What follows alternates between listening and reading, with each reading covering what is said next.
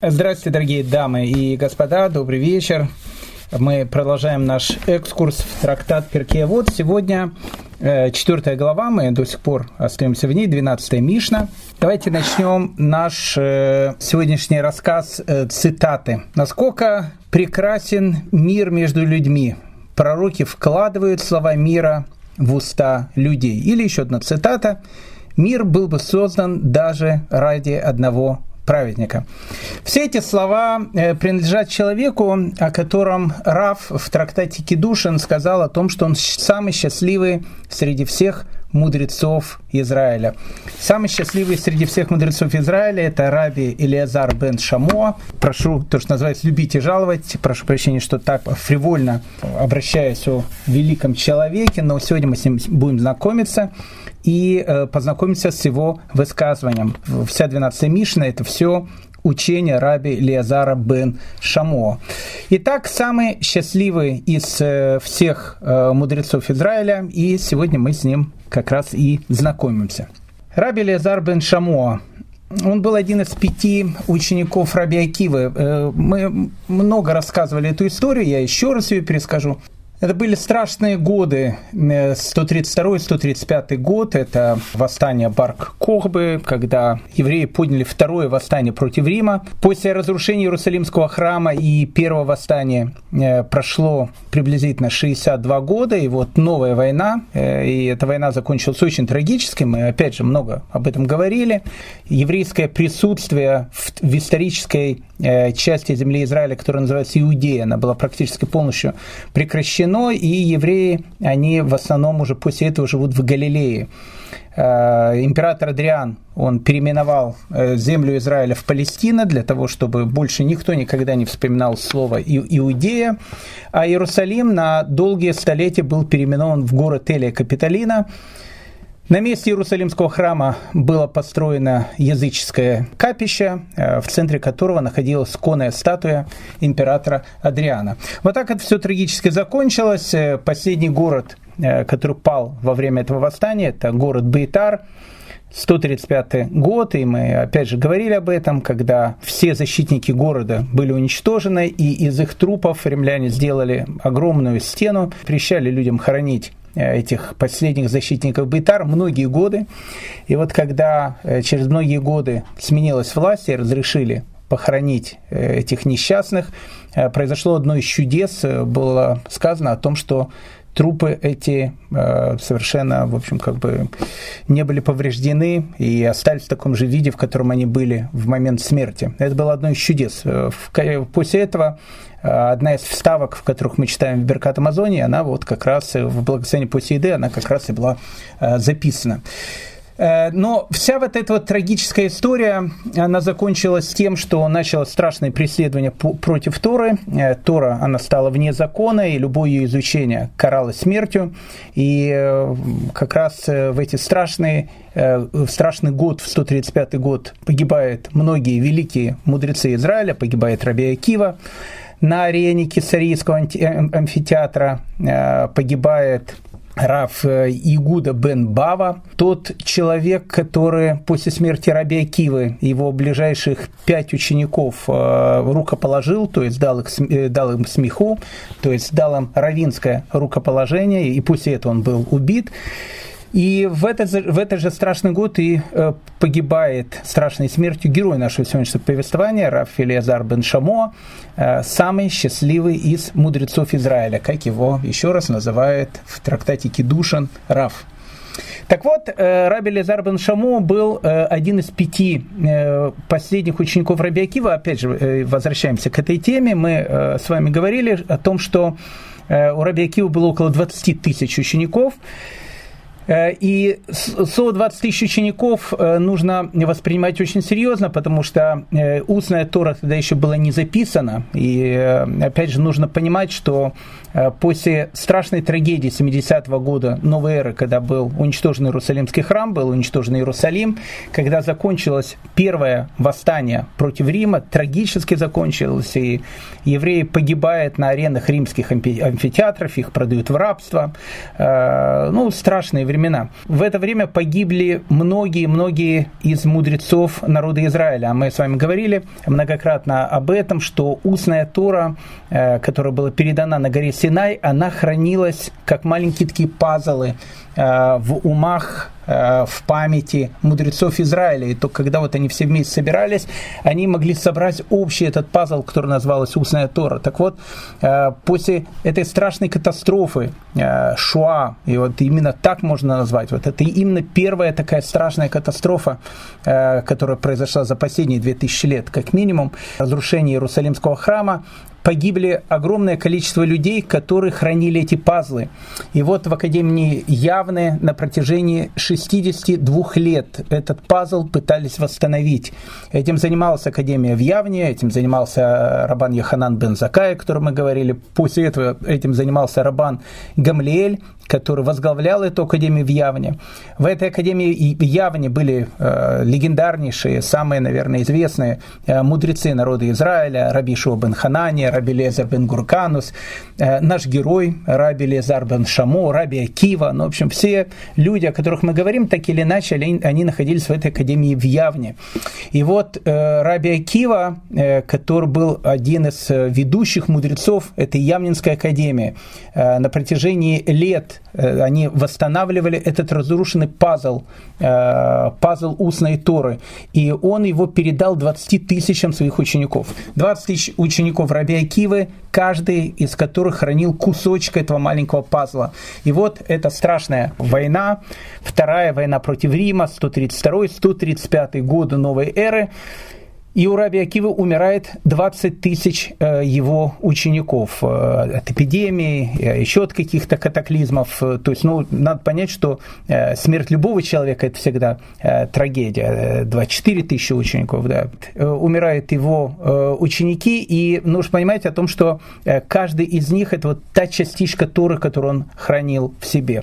И вот после этой страшной трагедии Раби Акива, он всю Э, Тору, которую он передавал более чем 20 тысячам своих учеников, передает пяти своим ближайшим ученикам. И один из этих учеников это как раз и был Рави Элиазар бен Шамоа. Но э, когда мы говорим ученик, мы обычно представляем о том, что Раби Акио был такой дедушка, потому что в 135 году э, действительно Раби Акио было 120 лет, а Раби Элиазар бен Шамоа был такой молодой студент, который ходил с портфелем, с диктофонами, записывал уроки.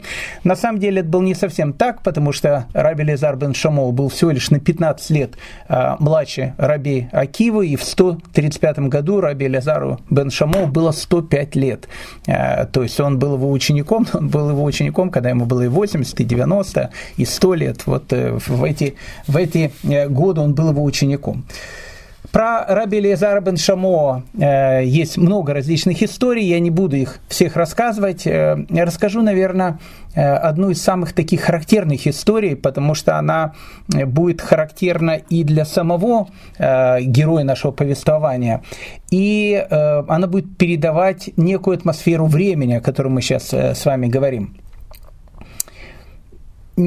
понимаете, тут очень сложно, э, тут очень сложно найти какую-то историческую связь, э, понимаете, потому что история сама по себе, э, история э, звучит очень правдоподобно, э, и, наверное, так и была, э, ее рассказывает так Мидраш, но э, связать ее с тем или другим римским императором, наверное, будет довольно сложновато, э, зная годы, когда живет э, Раби Лезар, э, Лезар Бен Шамо, поэтому в этой истории, я думаю, наверное, самое главное – это не э, исторический контекст, а это э, идея этой истории. Э, а идея, опять же, этой истории, без связи всякими историческими какими-то ассоциациями, она очень-очень такая характерная для того времени. Рассказывается в этой Мидраше, что однажды на море произошла катастрофа, тонет корабль, тонет, как видимо, недалеко от э, э, берегов э, Израиля. И были люди, которые спаслись с этого корабля, и один из, э, ну, не знаю, матросов, солдат, э, пассажиров, который был на этом корабле, не суть важно, Э, римлянин, он выживает, и вот он, держась за какое-то бревно, доплывает до берега, я не знаю, Шкелона, Аждода, в общем, все побережье. Любая часть этого побережья, хотя все эти города, они были не еврейские, были греческие города, ну, не суть важно.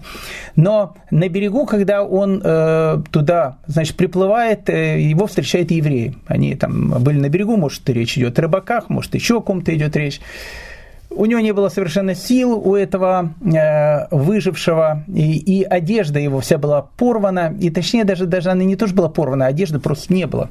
Э, дело в том, что э, в те далекие времена люди не носили джинсов и не носили рубашек, э, и, прошу прощения за подробности, даже не носили нижнего белья. Э, все белье, в котором ходили люди, это была туника. Э, туника, что такое туника? Туника – это простыня. Такая, она могла быть разная, она могла быть дорогая, могла быть дешевая. И вот э, вот этой простыней э, люди так закрывались, мы видим это на римских статуях и так дальше, я думаю, многие видели вот эти вот вещи, и потом, когда все это закрывалось специальной булавкой, эта простыня, она, в общем, как бы на человеке держалась, и вот, в принципе, это вся одежда человека, под которой, как правило, ничего не было. Э, и поэтому, когда происходит катастрофа, э, понятно, что его тунику унесло, и человек был совершенно голый, бессиленный, вот его, значит, выносят на берег, а, э, видимо, речь идет сразу же после вот этой ситуации, после этих событий войны э, 70-го года, когда римляне они уничтожили и Иерусалим, Иерусалимский храм, ненависть к римлянам страшная. И вот э, этот несчастный римлянин, видя э, евреев, которые ходят по берегу, он просит и говорит, что, чтобы они ему дали какую-то одежду. Он говорит, да будет, э, ну что, он говорит, я э, произошел от Исава, вашего брата, и дайте мне одежду.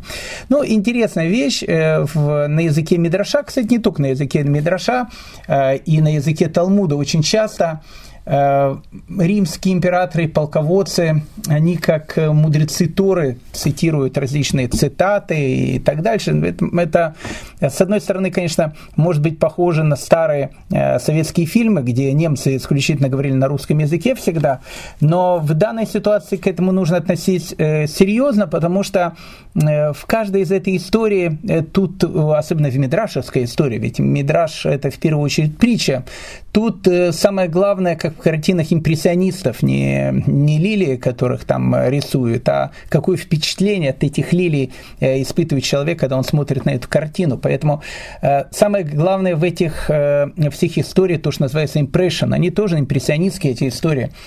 Так вот, опять же, он говорит этим людям, которого встречает, дайте мне одежду, я Исав, я потомок Исава, брата вашего. И мы знаем о том, что римляне они считаются духовными потомками Исава. И э, евреи, которые были на берегу, говорят ему, да будет уничтожен весь твой народ. И это э, абсолютно понятен ответ. Э, опять же, не хочется делать вот эти сравнения. Пленные немцы, которые, которые там были в, в различных городах после войны, которые тоже ходили, просили кусок хлеба. Э, и Э, у всех реакция была совершенно разная, понятно. Особенно у тех, у кого э, немцы расстреляли и уничтожили всю свою семью. Вот как надо к ним относиться. Но в плюс-минус также относится и к этому римлянину. Никто ему ничего не дает. И вот он несчастный лежит на берегу.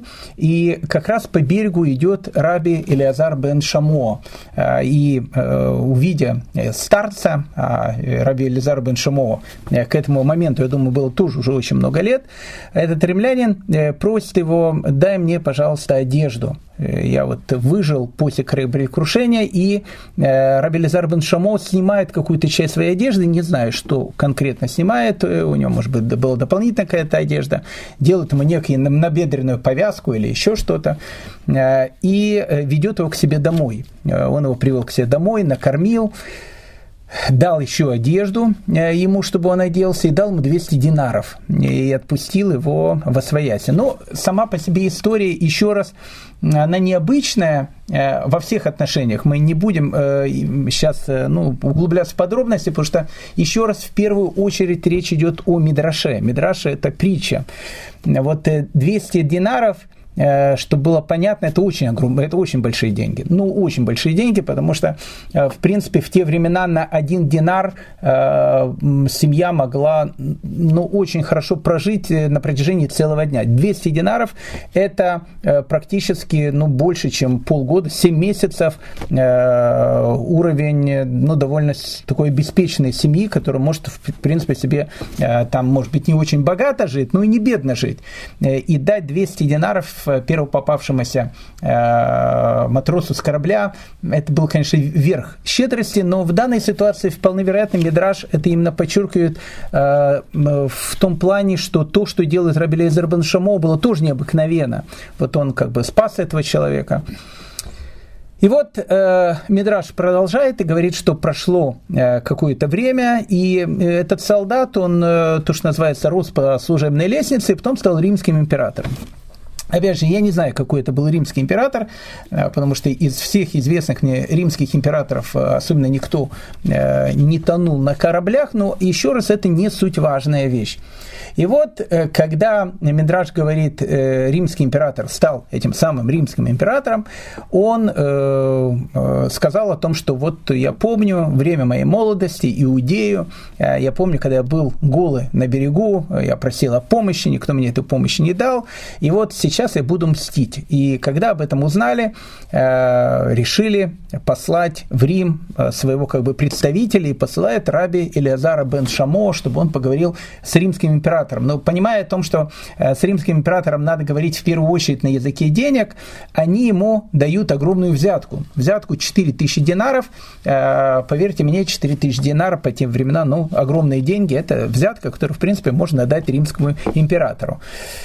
И вот Раби Лезар бен Шамоа э, приезжает в Рим, или, может быть, в какой-то другой город, где находился этот римский император, и, и его пускают э, в тронный зал, и римский император, когда видит Раби Лезара бен Шамоа, он встает со своего трона и кланяется перед ним и говорит, «Э, помнишь ли ты меня, я тот самый матрос, которого ты спас многие годы тому назад. И э, Раби Лезар бен Шамоа узнал э, в этом Э, римском императоре того человека, которому многие годы до этого он помог, э, и он говорит, э, попросил его о том, чтобы он снял свой эдикт уничтожить многих людей в земле Израиля. И тогда римский император задал ему аллахический вопрос. Э, как я сказал, в этих историях римские императоры, они очень часто задают э, очень, очень глубокие аллахические вопросы.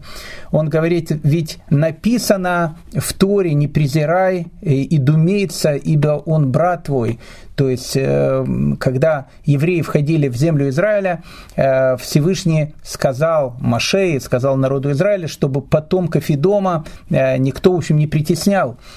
И он говорит, вот написано, не, при, не, не э, притесняй и думеется, ибо он брат твой. Значит, получается, что когда на берегу э, мне никто не помог, значит, они тогда согрешили.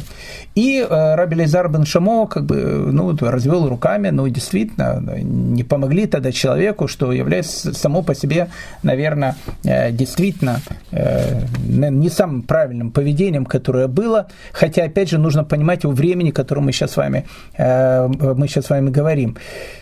Но несмотря на это, Раби Лезар бен Шамон сказал э, римскому императору, что ты прав, э, да, наверное, это было неправильно, но вот у меня для тебя, вас есть небольшой такой сюрпризик, подарочек, достает конверт, Э, римский император открывает этот конверт и видит, там лежит 4000 динарах э, в зеленых э, таких ассигнациях, где написано «In good we trust». Мы, значит, доверяем Богу. И такая пирамида еще нарисована с портретом американского президента. И, в общем, он дает ему эти деньги. Это, говорит, небольшой подарок вашему императорскому величеству. И тогда римский император сказал ему, знаешь что, вот ты мне в свое время дал 200 динаров, ты меня, значит, помог, вот эти 4000 динаров, они теперь принадлежат тебе. И вот когда ты меня приютил в своем доме и дал мне свою одежду, я сейчас прикажу дать тебе 70 разных видов одежды э, за тот один вид одежды, который ты мне дал до этого. И э, по тем временам 70 видов одежды, э, чтобы вы понимали, это, наверное, э, практически есть тоже 4000 динаров. Это тоже очень-очень дорого. И э, заканчивается этот мидраж э, словами из книги Куэлет «Пошли хлеб свой по водам, ибо спустя много дней ты найдешь его». Ну, то есть э, смысл этой истории в том, что жизнь похожа на, буби, на бумеранг. Когда ты запускаешь бумеранг и хочешь по кому-то его швырнуть, ты должен э, знать о том, что этот бумеранг обязательно к тебе вернется и треснет тебя по голове. Поэтому, э, пуская вот хлеб по водам, ты должен знать, что через многие э, годы ты найдешь его. Так если это будет хлеб хороший, ты найдешь хороший хлеб. Будет хлеб плохой, э, ну вот, э, и будешь питаться этим чертным хлебом, который ты и послал. Кстати, вот эта вот история про римских императоров, она не одна, есть еще одна история – кстати, она более правдоподобная уже, это вторая история. Я не говорю, опять же, что это неправдоподобное, но, но в той э, истории уже более понятно, о ком идет речь. А, а речь э, в этой второй истории идет про императора Диоклетиана. А, я не буду сейчас рассказывать всю историю э, про этого императора, который в конце жизни начал выращивать капусту, э, перестал быть императором и капусту начал выращивать. И когда его, к, нему пришли его как бы слуги и попросили, чтобы он вернулся и стал римским императором, он сказал, вы что, говорит, с ума сошли, показал капусту и сказал, посмотрите, какую капусту я вырастил. Но это все, конечно, лирика. Э, ну и с точки зрения физики он действительно ушел, там э, дал э, руководить империей своим там, детям, но не суть важно. Император Диоклетиан очень плохо в первое время относился и к евреям, и к первым христианам. Но я э, в данной ситуации э, не хочу сравнивать эти две вещи, но как бы христиан страшно резал, э, поэтому для христианской церкви он до сих пор является таким исчадием ада, но нужно понять, что и для еврейской истории он к евреям тоже не очень хорошо относился, видимо, он это все считал одной поле ягодки, хотя уже к его времени вторая ягодка, она уже, уже от, от полевой уже э, слишком отличалась. Э, так вот, рассказывают историю о том, что когда он был молодым человеком, он был свинопасом. Опять же, я не уверен, что Диоклетиан был свинопасом, но, в общем, как бы он был бедным человеком, это факт. Так вот, э, в этой истории рассказывается, что когда император Диоклетиан был свинопасом, и он э, пас э, там своих, значит, свиней, еврейские дети, которые там бегали, играли, видя вот этого молодого свинопаса, который идет выпасать свиней, в общем, над ним смеялись.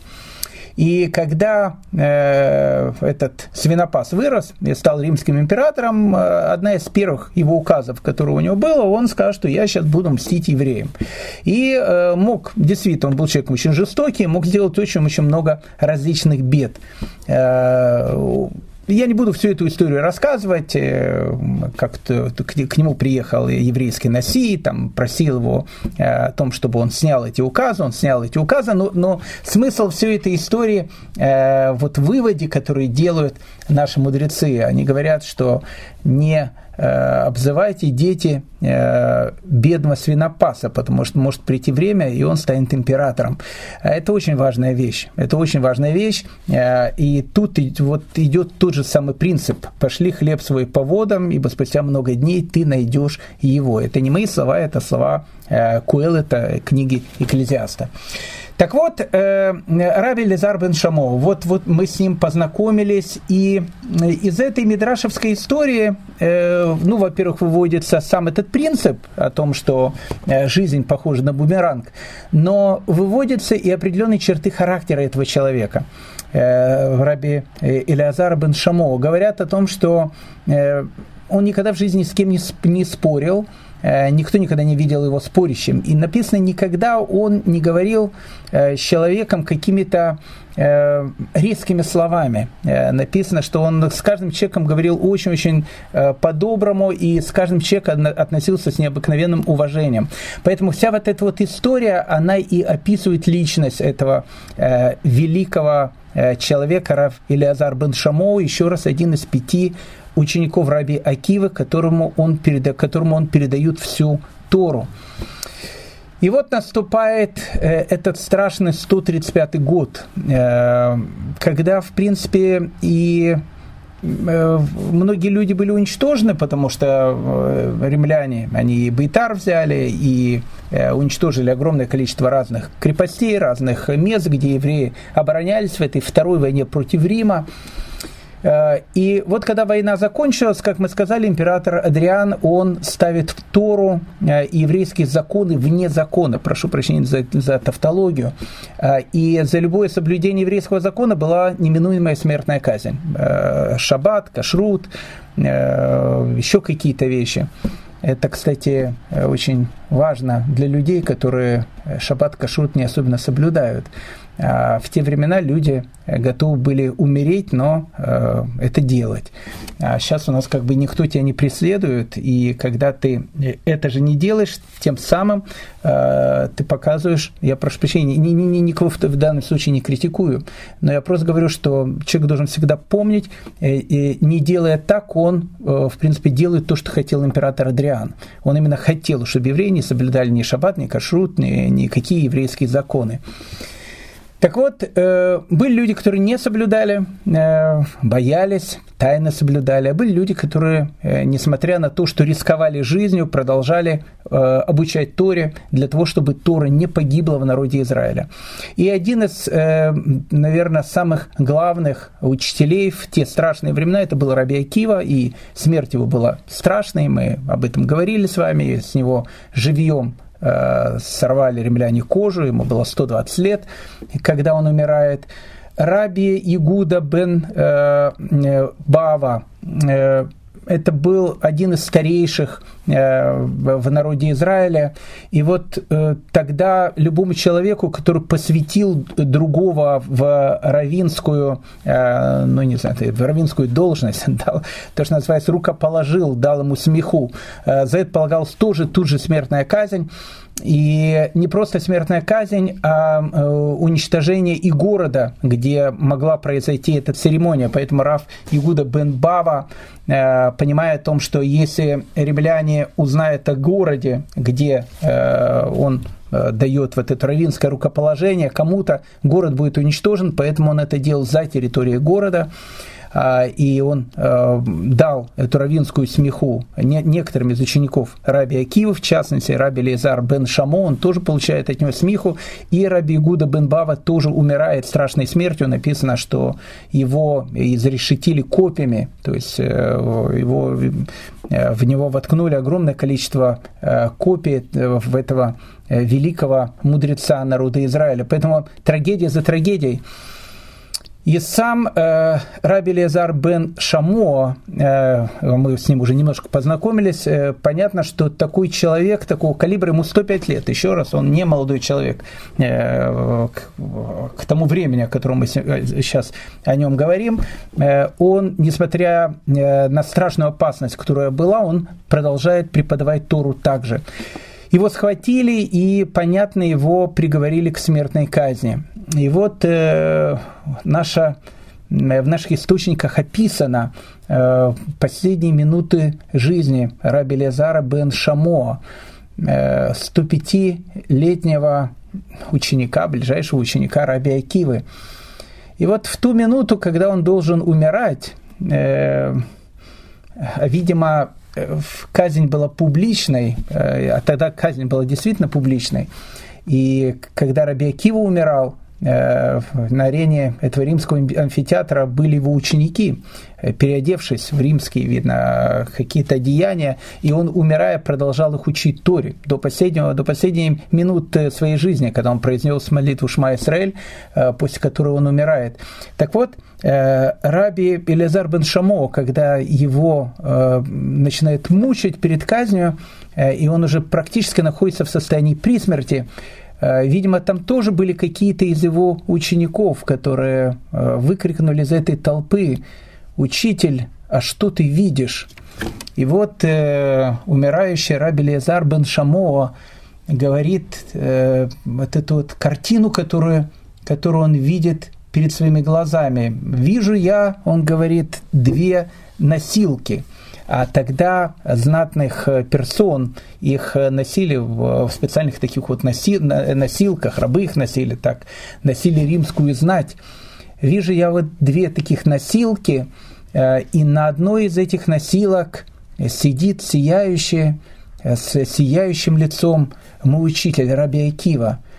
А на другой носилке, которую я вижу, с тоже сияющим таким лицом, сидит другой мой учитель, тот, который меня э, посвятил в равинскую э, э, должность, дал мне смиху, раби Игуда бен Бава. Они все умирают незадолго до этого.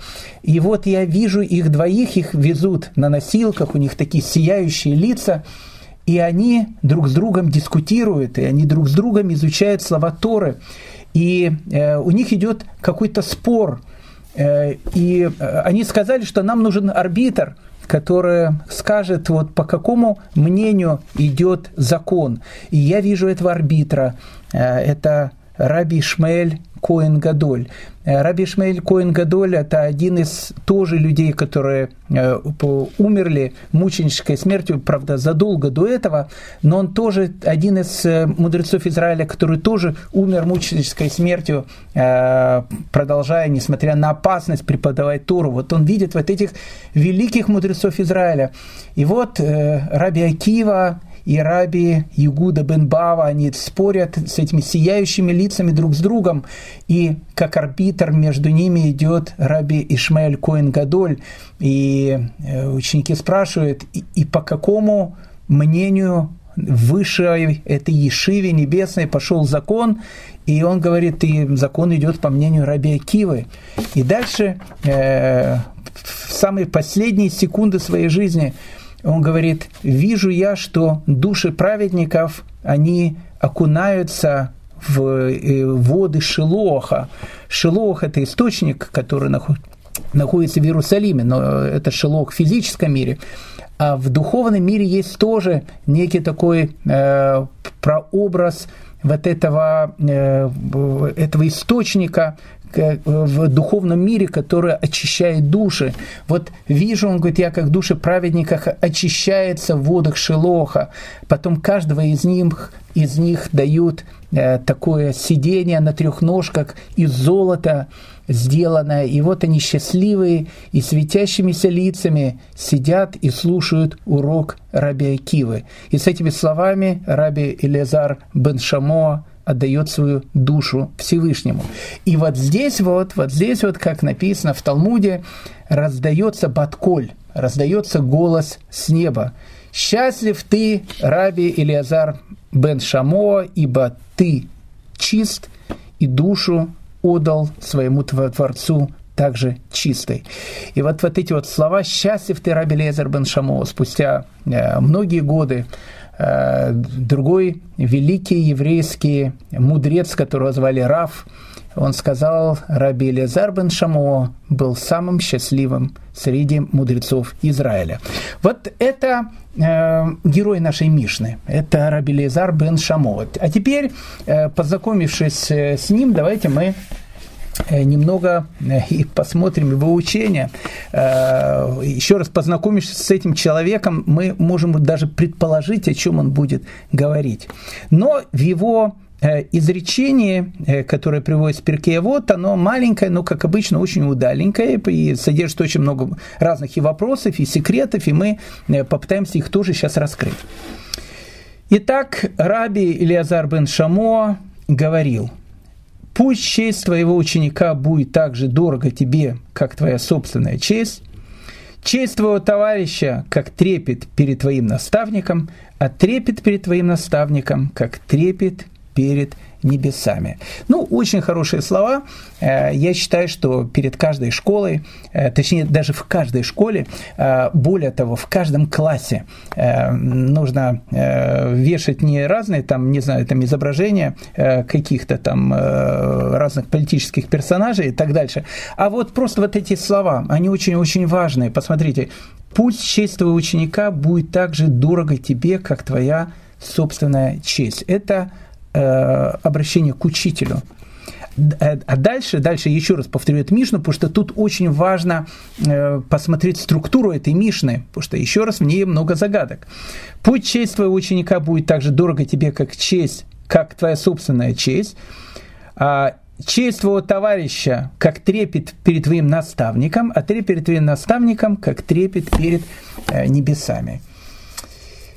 Знаете, когда-то, э, не так давно, э, не, не то, что я это помню, я это уже не помню, несмотря на то, что мне уже больше чуть, чем 20 лет, но я это не помню. Но когда-то это было было известно, когда, знаете, как анекдот такой, когда э, у студента Лейквудской э, э, Ешивы, а Лейквуд есть такой город в Америке, и там э, находится до сих пор одна из крупнейших Ешив э, Америки, Лейквудская Ешива. Так вот, э, в свое время в этой Лейквудской Ешиве преподавал Раф Аарон Котлер – так вот, когда э, спрашивали у человека, который учился в Лейкутской Ишиве, где ты учишься, он говорит, я учусь у Рафа Арона Котлера.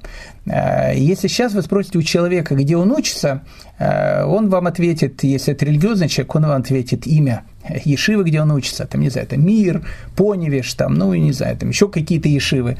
А если он в институте учится, он скажет, не знаю, там Кембридж, э, э, Оксфорд или Житомирский национальный э, там университет.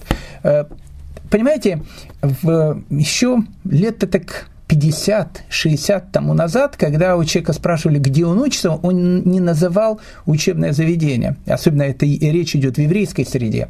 Он называл имя своего учителя.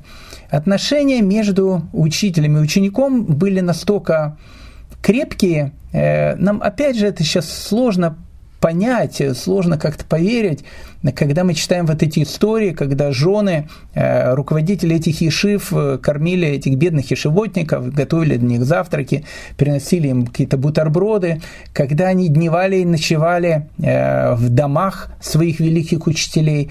Между учителем и учеником когда-то была очень-очень крепкая связь. Сейчас этого нету. Э, сейчас этого нет, потому что мы сейчас живем, э, понимаете, в таком э, одноразовом мире. Э, что значит одноразовом мире? Мир одноразовой посуды, э, мир одноразовых вещей, Э, я помню в моем детстве, если у кого-то был какой-то магнитофон, и этот магнитофон э, плохо работал, э, то этот магнитофон носили в специальные там мастерские, его там чинили, там готовы были платить любые деньги, чтобы только его сейчас починить.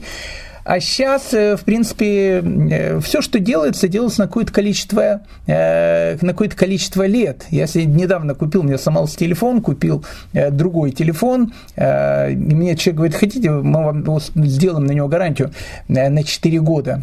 Доплатите до определенную сумму, и 4 года у вас будет гарантия. Я говорю, а почему именно 4 года, почему не 5, почему не 3? Ну, по-еврейски такой вопрос задал. Он мне говорит, знаете, эти телефоны обычно больше 4 лет не, не работают. То есть они рассчитаны на 4 года. Знаете, как одноразовые ручки. Э, когда-то в моем детстве, э, может быть и сейчас это есть, э, каждой шариковой ручке можно было купить дополнительный стержень. Вот исписал один, вставил другой. А сейчас мир, он стал такой одноразовый. Плохо это или хорошо? Вы знаете, в свое время Раф Авраам Тверский, он рассказывал историю, очень, ну, мне она очень запомнилась. Он сказал, что когда он был маленький, э, у него был учитель, у которого была любимая присказка. Он говорил, ты прав на сто процентов, но я покажу тебе, в чем ты ошибаешься. Такая вот интересная вещь, еврейская. Ты прав на сто процентов, но я покажу, в чем ты ошибаешься. Так вот, Раф Авраам Тверский, он говорил о том, что Э, он недавно, кстати, скончался в Израиле. Великий такой был человек. Э, он, он вспоминал, что в его доме э, была такая незатейливая посуда, на Песах, пасхальная посуда. И он говорил, каждый, каждый Песах, вот до старости лет я ждал, чтобы сесть с моей семьей и вот кушать из этой старой посуды, потому что, говорит, из нее еще кушала моя пра-пра-пра-бабушка. Многие-многие говорят еще там более ста лет. И вот она более ста лет, эта посуда, она передавалась в семье. Э, и он говорит, мое воспоминание о Песахе, в первую очередь оно связано с этой посудой. Я эту посуду видел в детстве, э, потом я женился, потом у меня появились дети, потом у меня появились внуки. И каждый раз, когда мы были за пасхальным столом, всегда перед нами была эта посуда. Поэтому, э, обсуждая одноразовый мир, он сказал вот эти, именно эти слова своего э, учителя. Ты прав на сто процентов, но я покажу, в чем ты ошибаешься. Понятно, что никто не говорит о том, что мы должны жить, как мы жили, там, не знаю, 50-60 лет тому назад и так дальше. Но, понимаете, в этом одноразовом мире э, мы теряем что-то очень важное. У нас в одноразовом мире перестала быть наша семейная посуда – в этом одноразовом мире мы забыли, что такое эпистолярный жанр. Э, когда-то люди писали друг другу письма, а сейчас люди друг другу пишут смс или там э, сообщения в различных средствах коммуникации. Поэтому, поэтому в одноразовом мире что-то потерялось очень важное то, что, наверное, никогда не вернуть. И вот, вот это э, отношение между учителем и учеником, э, оно тоже потерялось в этом одноразовом мире. Поэтому на вопрос, э, я думаю, ученика Лейкутской э, Ешивы, не хочу говорить за всю Одессу, как говорится, но навряд ли он вам скажет на вопрос, где ты учишься, он навряд ли скажет, я учусь у такого-то, такого-то равина. Скорее всего, он скажет Ешиву, где он учится. Конечно, э, можно сказать о том, что Ешивы сейчас стали намного больше, и людей стало намного больше, и в старые времена они были меньше, и отношения поэтому было ближе. Ты прав на 100%, но я покажу, в чем ты ошибаешься. То есть, есть в этом нам что-то такое, чего мы э, потеряли. Но, опять же, это некое лирическое отступление, э, а мы продолжаем смотреть нашу Мишну. Рабейну Йона, э, он задает вопрос. У него немножко было другое прочтение нашей Мишны. Ну, как бы оно точно такое же, но немного, немного по-другому она отличалась. Там была пропущена одна из этих ступеней он, он задает такой вопрос э, математический, э, чисто математический вопрос. Он говорит так, что если А равно, э, A равно B, а B равно C, то получается, что C равно A. Ну, то есть, если по-русски говорить, если А равно B, B равно C, то C равно А. Ну, понятно. То есть, получается тогда, что если честь ученика равняется чести твоего товарища, честь твоего товарища равняется чести твоего учителя, а честь твоего учителя равняется трепету перед Всевышним, то получается, что честь твоего ученика равняется трепету перед Всевышним. Ну, понятно, я, я вообще гуманитарий, а не математик. Но тут, но тут все понятно. Потому что если одно равно другому, задает вопрос Рабен Йона, а зачем вообще вся эта цепочка э, была нужна? Напиши, напиши сразу же, пусть честь твоего ученика будет тебе так же дорога, Э, будет для тебя такая же, как трепет перед Всевышним. Зачем вот эти еще э, дополнительные звенья, которые, которые идут? То есть честь твоего ученика равна честь твоего товарища, честь твоего товарища равна честь учителя, честь учителя является трепетом перед Всевышним. Скажи сразу, пусть э, уважение перед твоим учеником будет для тебя такая же, как э, трепет перед Всевышним. Ну, понятно, что э, эти слова тоже не надо буквально э, воспринимать. Я понимаю, что у каждой, у каждой еврейской мамы ее ребенок, он такой, прошу прощения за такие слова, но такое полубожество такое, не, не наши э, такие вот, конечно, критерии, э, но э, понятно, что честь учи, ученика не идет ни в какое сравнение перед трепетом, перед Всевышним. Тут некий образ, то есть точно так же, как для тебя является понятным и важным трепетать перед Творцом, Точно так же для тебя понятным и важным э, должно быть уважать честь э, своего ученика. И поэтому вопрос тут остается, а зачем тогда вся вот эта цепочка? И на этот вопрос отвечает Раф Хаем Шмулевич, один из величайших таких мудрецов э, да, первой, ну, начала второй половины 20 века, великий человек Рафхайм Шмулевич, он, он задает этот вопрос. Он задает этот вопрос. А почему нужна тогда вот, вот эта вот вся длинная-длинная цепочка? И, знаете, он приводит совершенно потрясающую историю. история это написана в Талмуде. Однажды раби, а словом раби у нас называет только одного человека, это раби Гуда Анаси. Однажды раби, раби Гуда Анаси дает урок – и вокруг него сидят ученики. Э, тогда учитель, он как бы возвышался, ученики, они сидели вокруг него. И вот э, чувствует он, что кто-то из учеников съел очень много э, чеснока. Э, ну, очень много чеснока. И, э, и этот чеснок очень чувствовался. И, видимо, э, запах в этом небольшом помещении, он тоже как-то был пронизан этим чесночным запахом. И Раби Гуда Анаси, он прервал уроки, сказал, что я прошу, чтобы вышел тот, кто ел чеснок. Ну, как бы это неуважение к учителю, это неуважение к людям. Я прошу, чтобы он вышел. И тогда стал Равхия, один из таких великих учеников Раби Гуды Анаси, вышел. Но на следующий день Равхиев встречает Рав Шиман э, бен Раби Гуда, это сын Раби Гуда Насия, Рав Шиман, встречает Равхию, говорит, Равхиев, говорит, знаете, говорит, вот от кого, от кого от вас, честно сказать, не ожидал. Вы такой интеллигентный человек, все-таки Э, ну, мама музыкант, папа инженер, там, э, знаете, несколько иностранных языков, в английской спецшколе учились и так дальше, ну, как-то, ну, это странно, э, то, что, то, что, как вы сидели перед Равом, уважаемым, наели чеснока, ну, как-то так не, не всем положено, ну, как-то стыдно. И Равхия говорит, а это не я ел чеснок. Ему говорит, Раби Шимана, почему же ты, почему ты встал и вышел? Э, он говорит, понимаете, понимаешь, говорит Равшиман, я, э, ну, как бы я э, один из старых учеников Раби Гуды Анаси. Если я как бы встану, выйду, ну, как бы, да, безусловно, на меня покажут пальцами или еще что-то, ну, как бы я это выдержу. А там сидели молодые ребята. И если бы вышел бы кто-то из этих молодых ребят, которые вот так вот опрометчиво боролся с коронавирусом при помощи чеснока, для него бы это был бы очень сильный жизненный удар. Поэтому я вышел. И тогда Равшиман, э, да, даже не Равшиман, это задает вопрос Гмара.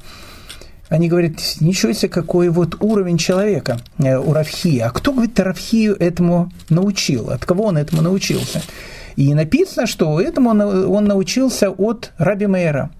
Задает Талмуд вопрос, от кого этому научился Раби Мейр. А Раби Мейр это, это, от этого научился от э, Шмуля Катана. Э, он задает вопрос, а от кого это научился Шмуля Катан?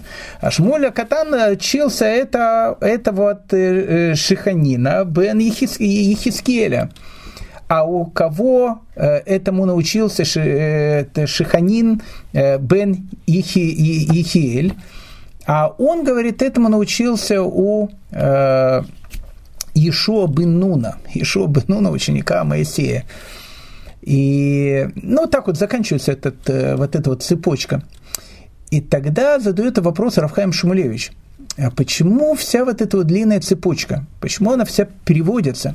Почему нельзя было сказать напрямую? От кого этому научился Раби Хия? Ну, скажи, напрямую он от этого научился. От Раби Ишуа Бенуна, от э, человека, который после смерти Моисея стал тем человеком, который вел еврейский народ в землю Израиля. Зачем передача всей этой цепочки? Зачем вся вот эта вот передача информации?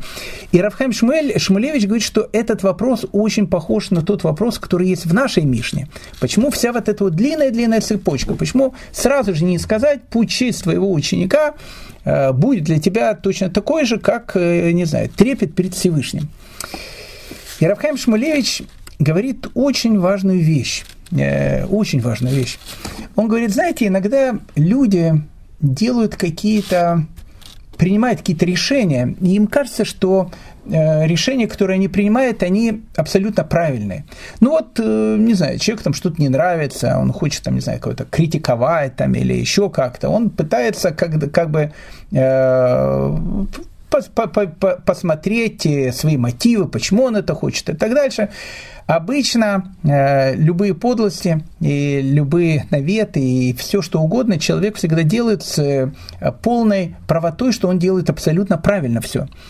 Так вот, для того, чтобы у тебя был некий барометр, чтобы ты определил, а действительно ли ты это делаешь от чистого сердца, или у тебя есть какие-то э, внутренние амбиции, которые, не знаю, там глубоко в тебе э, как-то скрыты, и э, сейчас действует тебе не какое-то чувство, что ты это делаешь во имя небес, а чисто из-за каких-то эгоистических вещей. Этот Рабинович мне вчера наступил на ногу, поэтому сегодня, когда я увидел, э, что он выплюнул жвачку на пол, я понял, что надо выйти и перед всей синагогой сказал, давайте мы, в общем, Рабиновича э, вызовем на, на местное э, синагониальное партсобрание и, в общем, и, и, и исключим его из членов нашей синагониальной партии. Потому что он, гад, плюет жвачки на пол. Так вот, почему ты это сейчас говоришь? Ты это говоришь, потому что тебе действительно это возмутило, или потому что Рабинович вчера тебе, там, не знаю, место не уступил, или на ногу тебе наступил. Поэтому для того, чтобы человек это понял, у него должен быть некий барометр. А кто такой барометр? Это Рав. Э, ты должен обратиться к Раву. А для того, чтобы ты обратился к Раву, э, нужно искать э, учителя, который находится рядом с тобой. Учителя, который находится и живет в том же времени, что и ты. Знаете, много лет тому назад мне моя жена говорила о том, что э, это не, не моя жена говорила, это Перкея вот, но она мне это напоминала постоянно. Э, надо, говорит, чтобы у тебя был один рав, потому что ты там советуешь с этим равом, с этим равом, с этим и так дальше. Написано в Перкея воды, найди себе рава. Поэтому ты вот прыгаешь от одного ко второму, надо вот, вот одного и все, у него все спрашивать. Я ей сказал, знаешь, говорю, вот если я выбирал бы рава, я бы выбрал бы Рамхаля. Рафмойш Хаим Луцата, которого я очень люблю и стараюсь каждый день учить. Э, вот я бы его точно выбрал. Она говорит, знаешь, Рафмуш Хаим Луцата, э, к сожалению, ушел в 1747 году, а ты должен выбрать Рава, который находится рядом с тобой. Так вот, э, говорит Рафхайм Шмулевич, между Рафхией и Раби Ишуа бен Нуном был слишком большой прыжок, прыжок в поколении, в прыжок в уровне людей.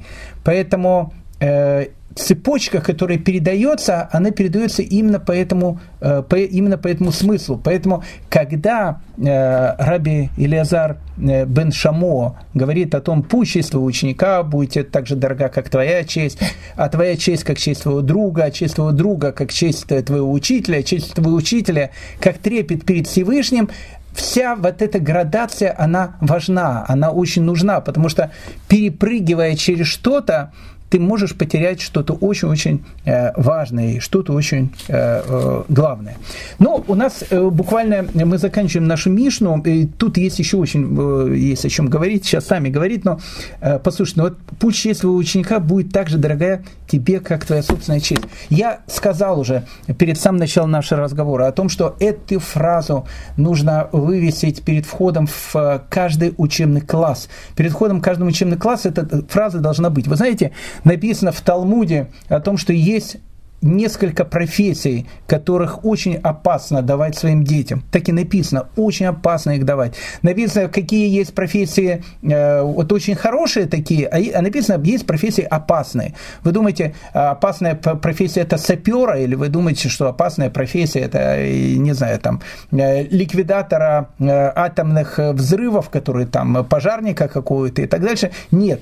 Вот совершенно правильно пишут. Опасные профессии, там приводятся их несколько. Одна из таких профессий это врач, это шойхет, шойхет который э, делает ритуальный э, забой скота, и это учитель. И это учитель. Почему? Потому что э, вот шойхет, э, тот, который взял, э, зарезал какую-то корову, а она не кошерная. Он взял, сказал, она кошерная. И, ну, конечно, он э, поросенок. Ну, как его можно сказать? Он сделал страшный грех, ужасный грех, и эту некошерную корову там взяли, все скушали. Понятно, я не говорю, что такие шойхиты бывают, но если, допустим, так шойхит сделал, то, что он сделал, он сделал страшную вещь, но эта вещь, как бы, она единоразовая. Ну, то есть, как бы он сделал этот грех. Люди покушали что-то некошерное, они тоже сделали это вот из-за него, эти вот все вещи. А вот то, что делает учитель, Э, он может так э, исковеркать, так э, сделать инвалидом своего ученика, что вот эти вот чувства, они будут оставаться с ним всю, всю жизнь. А это речь идет просто об учителе, а если речь идет о преподавателе Торы, особенно в нашей израильской, не только в израильской системе Торы, когда на ребенка может там накричать там, или еще что-то, и сказать какую-то грубую фразу. Ведь там же не только можно убить человека э, психологически на долгие годы, а можно взять, отбить у него любовь к Торе. А, а это еще более страшная вещь, которая может быть. Поэтому пусть честь твоего ученика будет так же дорого, как твоя собственная честь. Это очень-очень важные слова, которые, к сожалению, я э, думаю, что многие из нас э, забывают. Об этом нужно помнить. Итак, э, дорогие мои друзья, 12 Мишна. Э, Раби Элиазар бен Шамуа – самый счастливый из мудрецов Израиля, э, который э, погиб в возрасте 105 5 лет страшной смертью, но при этом называется самым счастливым из мудрецов Израиля. И его вечное учение, которое обращается к нам, которое, к сожалению, мы все Э, забываем, а о нем нужно помнить. Раби Лезар бен Шамуа говорит, пусть честь твоего ученика будет так же дорога тебе, как твоя собственная честь. А честь твоего товарища, как трепет перед твоим наставником.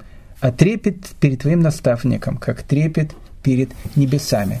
Давайте эту фразу мы запомним и будем воплощать ее в нашу жизнь, особенно когда мы придем домой и особенно когда э, увидим нашего э, сынишку или дочурку, не знаю кого, который принесет двойку со школы. Не надо говорить, почему ты у меня уродился таким э, неумным. Любое, любая фраза, она остается с человеком навсегда. Пусть честь твоего ученика будет тебе так же дорога, как твоя собственная честь. Всем большое спасибо. Э, желаю всем всего самого доброго и хорошего. И самое главное, чтобы все были здоровы.